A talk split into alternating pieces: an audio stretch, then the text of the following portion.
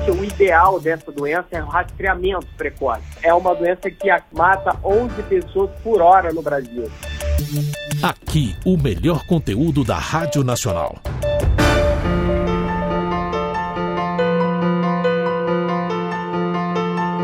Olá, eu sou Juliana Maia e nesse episódio de podcast eu te convido para uma conversa sobre o AVC, o acidente vascular cerebral, que leva à morte 11 pessoas por hora no Brasil. O cirurgião vascular Alexandre Coutinho explicou na entrevista como se dá a falta de oxigênio no cérebro e quais sinais indicam que a pessoa precisa de atendimento médico urgente. Segundo ele, o fator tempo nesse atendimento faz toda a diferença para salvar a vida do paciente e evitar sequelas. Então vem comigo ouvir esse bate-papo.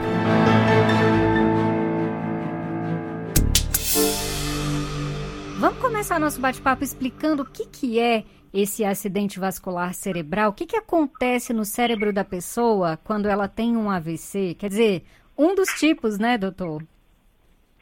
Então, excelente é, a pergunta. É, o acidente vascular cerebral é, é uma falta de oxigênio em uma determinada área do cérebro, né? A maioria desses casos ocorrem por entupimento das artérias carótidas, das artérias do pescoço. Né? E lembrar que hoje, é, os dados atuais da, da nossa Sociedade Brasileira de Angiologia e Cirurgia Vascular, que é uma doença que mata 11 pessoas por hora no Brasil. Nossa. Né? Então, realmente, é, são essas placas de gorduras que entopem o vaso, ou as placas podem ficar mole e soltar essas placas e elas migram para o cérebro. E essa área do cérebro responsável pela, pela parte motora e fala, esses pacientes acabam tendo dificuldade de falar, dificuldade de se movimentar, perda de força nos braços. Então, é, é, uma, é uma situação bem grave. Uhum. Inclusive, você falou né, nessas essas dificuldades motoras, de fala, são sintomas, inclusive, que, que mostram que a pessoa pode estar tendo um AVC, né, doutor? Não, exatamente. E, e, são pacientes que estão acometidos, não importa a, classe social, né? Você vê é, recentemente, recentemente, escritor, jornalista, o Arnaldo Jabor, tendo uma, né, foi vitimado aí pela, pelo acidente vascular cerebral. Então, realmente, o ideal dessa doença é o rastreamento precoce. Né? Uhum. A gente sabe hoje que, a, a, principalmente com essa pandemia, muitas pessoas acabam é, trabalhando em casa, em hóspede, e não fazendo atividade física, e já com essas doenças inflamatórias crônicas, que é, são um vilão da história, inflamação dos vasos, diabetes, hipertensão, leva à formação dessas placas de gordura na, na artéria do pescoço, como eu já havia falado, e leva essa diminuição do sangue no cérebro e, e, e ocasiona o AVC, né, que é o derrame cerebral. Uhum. Então, acho que o rastreamento precoce é, desses casos é, facilita muito o diagnóstico antes do paciente ter o, o sinal de, de que está tendo o AVC. Porque 30% desses pacientes que fazem o AVC podem evoluir para forma grave, né? Uma isquemia ampla no cérebro, e aí ficam com sequelas irreversíveis, né? Então, o ideal é sempre o rastreamento precoce. Perfeito. Eu posso até contar algumas histórias para vocês ver, verdadeiras do meu consultório, que uhum. é, eu acho que seria para o ouvinte é, ter ciência. Eu já recebi pacientes no meu consultório com pré-operatório para operar cirurgias é, não complexas durante o rastreamento precoce, varizes, né? Durante o rastreamento dessas placas foi identificado estenose, um entupimento de 80%. Nossa. Se não tivesse feito esse rastreamento, a paciente ia operar uma varize e poderia ter o AVC. Então, é, automaticamente a paciente foi encaminhada para o rastreamento, depois a solicitada cirurgia a gente desentupiu a artéria do pescoço, né? Mostrando que o rastreamento dos pacientes assintomáticos são muito importantes porque hoje a gente tem disponível medicamentos que estabilizam essas placas com alteração é, é, da evolução da doença, estabilizando a placa com atividade física e mais medicamentos. Né? Nossa, doutor, que tipo de exame que faz esse rastreamento? Um ultrassom do pescoço com Doppler. Né? Um ultrassom simples, a gente consegue visualizar bem essas artérias do pescoço, a carótida, né, a bifurcação carótida comum interna, que são artérias que irrigam o cérebro. E é um exame muito fácil de fazer, 5, 10 minutos de exame, a gente já consegue identificar a placa de gordura e já iniciar o tratamento medicamentoso, mais atividade física, controle das doenças crônicas, e essas placas elas, elas acabam estabilizando e não aumentando os tamanhos e protegendo o paciente aí de um AVC, né? Então, Nossa, é um doutor, sabe que eu fiquei com uma dúvida aqui? Porque assim, se é um exame simples, né, um ultrassom do pescoço, teoricamente simples, ele não deveria ser indicado com maior frequência, principalmente no, no, nesses exames que a gente faz de pré-operatórios, pré-cirurgia, independente de que cirurgia seja? Exatamente. Excelente pergunta. Por isso é importante encaminhar, os pacientes serem encaminhados para o cirurgião vascular, um geologista, que é responsável por, por esse rastreamento das doenças. Né? Uhum. Porque se, se você não identifica a placa, mas identifica uma inflamação do vaso, e esse paciente é hipertenso e diabético, ele já tem indicação de iniciar o tratamento com remédio, uhum. né? E mais o estímulo da atividade física, perda de peso. Com isso, esses pacientes não vão evoluir para a placa de gordura e nem o entupimento do vaso. Mais uma vez, vão ficar protegidos contra o AVC. Nossa, doutor, que informação importante você está dando para gente. Nunca, nenhuma entrevista, assim, nenhuma entrevista que eu já tinha feito sobre AVC, alguém tinha falado desse rastreamento, que é um procedimento simples e muito importante, principalmente para quem já está aí nesses grupos que você colocou, né, que já é, indicam aí fatores de risco. Agora, o senhor falou da questão da obstrução, né? Mas também tem o AVC quando acontece a ruptura do, do, dos vasos, mas aí já é, mais, é menos frequente, é isso? Sim, a, a, ruptura já, já a ruptura já é uma outra modalidade que é, não está associada com a placa, uhum. e sim com a ruptura do vaso por aneurisma, né? Uhum. Então é uma outra situação, que aí é, nós chamamos de de AVC hemorrágico, né? Uhum. Seria o sangramento no, no dentro no, no, da calota craniana. Já é uma outra entidade. O que a gente está dando ênfase é que essas doenças silenciosas, que são entupimento das placas de gordura, elas, ela, ela acaba sendo um, aparecendo um sinal de alerta com o ultrassom, mostrando essa inflamação do vaso, que se não for tratado, vai evoluir para a placa de gordura, obstruir o vaso, obstruir a artéria do cérebro e aí levar ao AVC. Nossa. É, é bem, é, é, muito importante a atenção é, que o cirurgião vascular e o angiologista é, avalie esses pacientes crônicos com essas doenças, hipertensão, diabetes, para o controle, né, com o check-up vascular e orientar o paciente uhum. sobre, do ponto de vista da proteção da, da atividade física diariamente e mais a medicação. Então, o sedentarismo a gente pode considerar fator de risco também, doutor? Com certeza. Hoje consideramos é, a atividade física, hoje ela é considerada medicamento, tratamento. Então, a gente precisa fazer atividade física diariamente, uhum. alimentação saudável e para quem tem os fatores de risco e já a placa instalada, tratamento medicamentoso.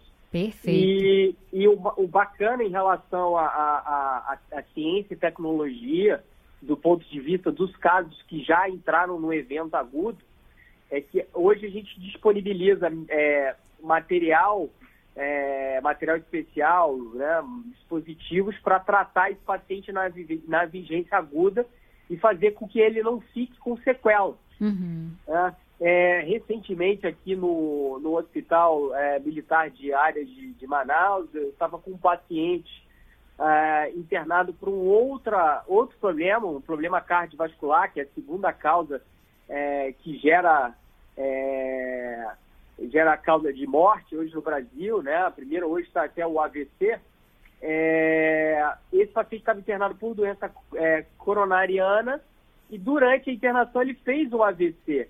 Como estava dentro do hospital, os médicos me ligaram e colocamos ele na hemodinâmica e conseguimos desobstruir a artéria uh, cerebral e ele acabou ficando sem sequela nenhuma. Uhum. Então existe hoje um, um, grande problema em relação à, à cultura do nosso povo.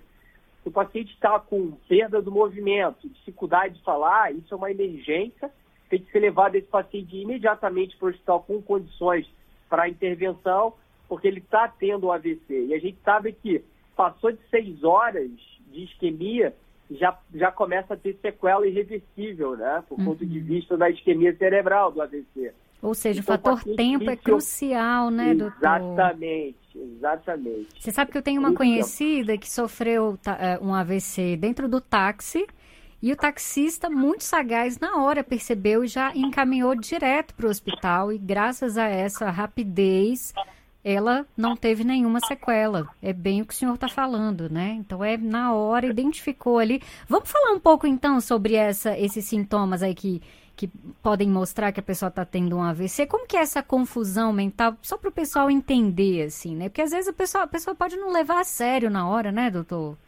Sim, sim. É, é aquele paciente que quer falar e não consegue, né? É, isso já é um sinal de isquemia cerebral. Né? Uhum. E aí a gente tá, a parte dominante do nosso cérebro, da fala, é do lado esquerdo. 25% é do lado direito. E lembrar que a isquemia cerebral direita, exemplo, ela é, deixa o paciente paralisado da, com o braço esquerdo, o braço e perna esquerda ao lado oposto. Né? E uhum. a fala acaba sendo acometida na área dominante da fala do cérebro. Esses pacientes eles precisam é, encaminhados imediatamente ao pronto-socorro para avaliação com o cirurgião vascular, mesmo cirurgião ou emergencista, fazer o rastreamento rápido, imediato com a carótida e já colocar na sala de hemodinâmica, né, depois dessa avaliação é, de imagem de crânio, né, e intervenção cirúrgica imediata. Uhum. Lembrar que hoje os materiais eles evoluíram muito, então a gente consegue com catéter pela artéria femoral, pela artéria da perna, entrar com microcatéter na artéria no cérebro, aspirar os coágulos e o sangue voltar a circular no cérebro e o paciente fica sem nenhuma sequela. Nossa. Então, é, é, é, não só o pronto-socorro, o hospital espe especializado para fazer o resgate dessa artéria entupida no cérebro, o paciente ficar sem sequela nenhuma. Maravilha, Isso é, é maravilhoso, maravilhoso, graças à, ciência e tecnologia Hoje a gente consegue fazer intervenções complexas, minimamente invasivas e, e resgatar essa artéria para que o paciente fique sem nenhuma sequela. Doutor Alexandre, uh, perdão, AVC, pode falar. Hum. Além disso, o AVC ele é uma, é uma doença que acomete pessoas em idade produtivas uhum. e que vão parar de produzir. Isso vai gerar um custo para o Estado né? e até mesmo para a família. Porque normalmente esses pacientes ficam acamados e vão ficar dependentes de ajuda dos familiares. Então, realmente, é, é uma, é uma situação de, de preocupante e de emergência pública em relação ao controle dessas doenças crônicas e o rastreamento desses pacientes que têm essa inflamação dos vasos e, se não tratados, vão levar ao entupimento. Com certeza. Doutor Alexandre, a nossa produtora aqui, a Tayana Borges, ela mandou uma pergunta. Ela fala que assim, olha, eu já vi alguns casos de pessoas que tiveram AVC e um tempo depois tiveram outro. Esse entupimento da artéria pode voltar a acontecer na mesma artéria ou isso acontece em outro local? E tem algum fator de risco de quem já teve AVC? Essa pessoa deve ficar atenta a evitar, enfim, para evitar outro AVC? Excelente pergunta. Eu vou pedir para os ouvintes acessarem o meu Instagram, é a Horta Manaus. Tem uma imagem lá que mostra uma placa instável que foi identificada durante o check-up vascular, um Doppler de carótida. É um paciente que tinha uma, tem uma placa de 40%, não é grande, mas essa placa ela teve uma instabilidade, ela ficou ulcerada. Então, o fato de o paciente ter um AVC menor, que a gente é, descreve, um AVC pequeno, e se não for tratado com remédio para estabilizar a placa, essa placa ela pode ulcerar novamente, fragmentar, que nós chamamos de fragmento, ela soltar, e essa placa soltando ela vai para o cérebro. Dependendo do tamanho da placa, o paciente vai ter um AVC pequeno. Mas se a placa for maior, essa placa ela pode migrar para alguma artéria é, específica no cérebro, principalmente a cerebral média, e aí ele tem um segundo AVC, só que bem maior. Né? Uhum. Né? Lembrar que essa sequência de AVC pequenos, ela também pode levar um quadro de é, é, é, degeneração é, neurodegenerativa. O paciente ele acaba tendo é, demência, ele acaba tendo aquela fama, famosa, estou esquecendo das coisas, ele começa a ficar hipoativo. Isso nós chamamos de é, doença neurodegenerativa vascular, é que de tanto o cérebro receber esses, essas microplacas que ficam embolizando, não acaba tendo uma oxigenação é, adequada, esses pacientes eles acabam esquecendo das coisas, ficando hipoativos e tirando a qualidade de vida e podendo até ter um AVC maior, que aí é sequela permanente, sem andar, sem falar e ficando acamado. Doutor Alexandre, existe alguma recomendação de que toda a população se consulte com um angiologista a partir de alguma idade ou só se tiver algum desses fatores de risco, aí se se encaixar nesses fatores de risco? Ô, Juliana, você só está faz, fazendo pergunta excelente, parabéns. Obrigada, doutor. Poxa, é, a, gente, a, a gente sabe que o que está por trás dessas doenças crônicas é a genética, né? Né? além da parte genética, exatamente nosso estilo de vida. Então, todos os pacientes que têm uma história é, familiar positiva para doença cardiovascular, ateromatose, aterosclerose, que seriam essas placas de gorduras no corpo inteiro, e lembrar que a placa de gordura na carótida que leva ao AVC é a mesma doença que leva o infarto, que leva a isquemia na perna, que leva a isquemia do intestino, isquemia do braço, enfim, o, o, o que, que eles têm de comum essas doenças? A placa de gordura. Então, esses pacientes que têm uma história familiar para doença é, cardiovascular e até é, a aterosclerose, que seriam essas placas de gordura generalizadas, eles têm que fazer o rastreamento com o exame de sangue para ver o, o, nível de colesterol, porque tem doenças de, desses pacientes que acabam tendo colesterol alto permanente, e aí a importância de, do cirurgião vascular fazer o rastreamento e o controle do colesterol. Então, é, não tem uma idade certa. Se o paciente tiver fatores de risco é, associados, ele realmente vai precisar fazer esse rastreamento até precoce, com 40 anos. Mas, normalmente, aqueles pacientes que não têm fatores de risco, nós fazemos um rastreamento acima de 50 anos. Perfeito. Mas tudo na dependência da quantidade de fatores de risco. Isso que eu não estou nem contando ainda com o cigarro. Uhum. E a, graças a Deus, o nosso país até está melhor em relação à a, a, a, abolição do, do tabagismo por conta da, do, do malefício à saúde, né? Uhum. Comparado a países da Ásia, países do Oriente Médio, que já tem uma ação do, do fumo, né? Entendi. Pelo menos essa parte nós estamos uh, mais saudáveis em relação aos hábitos. Eu ia até te perguntar isso, doutor Alexandre, se em outros países também os números são tão altos como aqui no Brasil, se é um problema, né, assim, mundial ou se aqui no Brasil a gente está um pouco pior. Como que você vê isso? Olha, em relação ao sistema de saúde, né, é, é, comparativo de, da Ásia, Europa e Estados Unidos, a gente tem alguns dados bem diferentes. Né? É, vou te dar os dados, por exemplo, é, ingleses. Eles fazem um rastreamento primário muito, muito sério, uhum. né? diferente dos Estados Unidos, que não tem tanta atenção primária voltada. Né? O sistema de saúde lá é privado. Eu acredito no, no, no, no nosso país na estrutura do SUS. Né?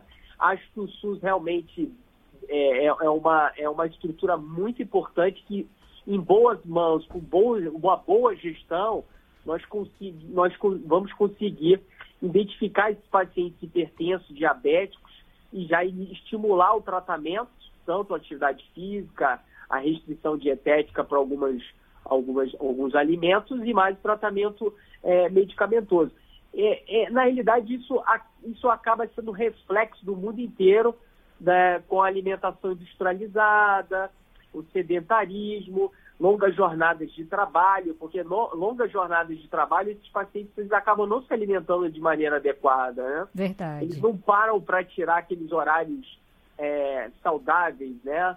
aqueles horários para você degustar a comida com calma, se alimentar bem, beber bastante água acaba comendo é, muitas comidas industrializadas, fast food, então isso dificulta bastante o controle dessa inflamação dessas artérias. Uhum. E aí uhum. piora a doença e, e a doença acaba evoluindo, esse é o problema. É, mas é interessante, né, quando você fala de países que já têm um controle melhor, que traz, né, traz para a gente essa questão do rastreamento primário, né, a importância do rastreamento primário. É o caminho também, um dos caminhos, né, doutor? Além de, claro, como você bem colocou, a gente saber mesmo é, identificar quando a pessoa está tendo um AVC e dar um atendimento o mais rápido possível. Mas esse rastreamento aí me parece que é a chave para a gente diminuir esses números tão alarmantes, né? Foi muito bom, doutor Alexandre, conversar com você. Foi um prazer muito grande. Tenho certeza que os ouvintes e as ouvintes estão sabendo tudo de AVC agora, viu? Poxa, que bacana. Ah, Juliana, eu queria até dar mais um, passar mais um dado para os ouvintes. Uhum. É, a, hoje, assim, no, no, no, Sistema Único de Saúde, eu sou suspeito para falar. Eu, eu amo o SUS, né? Vivo o SUS. Acho que o SUS, bem, bem com uma boa gestão, a gente consegue fazer um bom rastreamento dessas doenças crônicas e fazer com que os brasileiros tenham uma, uma evolução, uma, uma, qualidade, um envelhecimento com qualidade de vida. O que a gente vê hoje no Brasil, que 60% de todo investimento do SUS é para tratar a complicação dessas doenças e 30% está vinculado à atenção primária. Eu acredito que se conseguir inverter essa, essa, essa, essa somatória, aumentar o investimento na atenção primária, lá naqueles pacientes lá na base, postinho de saúde, controlar a doença crônica na base, a gente consegue diminuir a, a, a, a complicação dessas, a evolução, a gente impede que esse paciente evolua com essas inflamações nas artérias, né? Uhum. E aí, com certeza, os pacientes conseguem atingir aí a faixa de octogenário e envelhecer com qualidade de vida. Esse é o, é o desejo de todos nós brasileiros, né? Verdade. Trabalhamos doutor. muito e, e vamos curtir aí o envelhecimento com qualidade de vida. Perfeito. Ai, doutora Alexandre, ó, foi um prazer muito grande. Já fico esperando aqui nossa próxima conversa, viu? Um... Obrigado, Juliana. Foi um prazer. Tchau, tchau. Aqui, o melhor conteúdo da Rádio Nacional.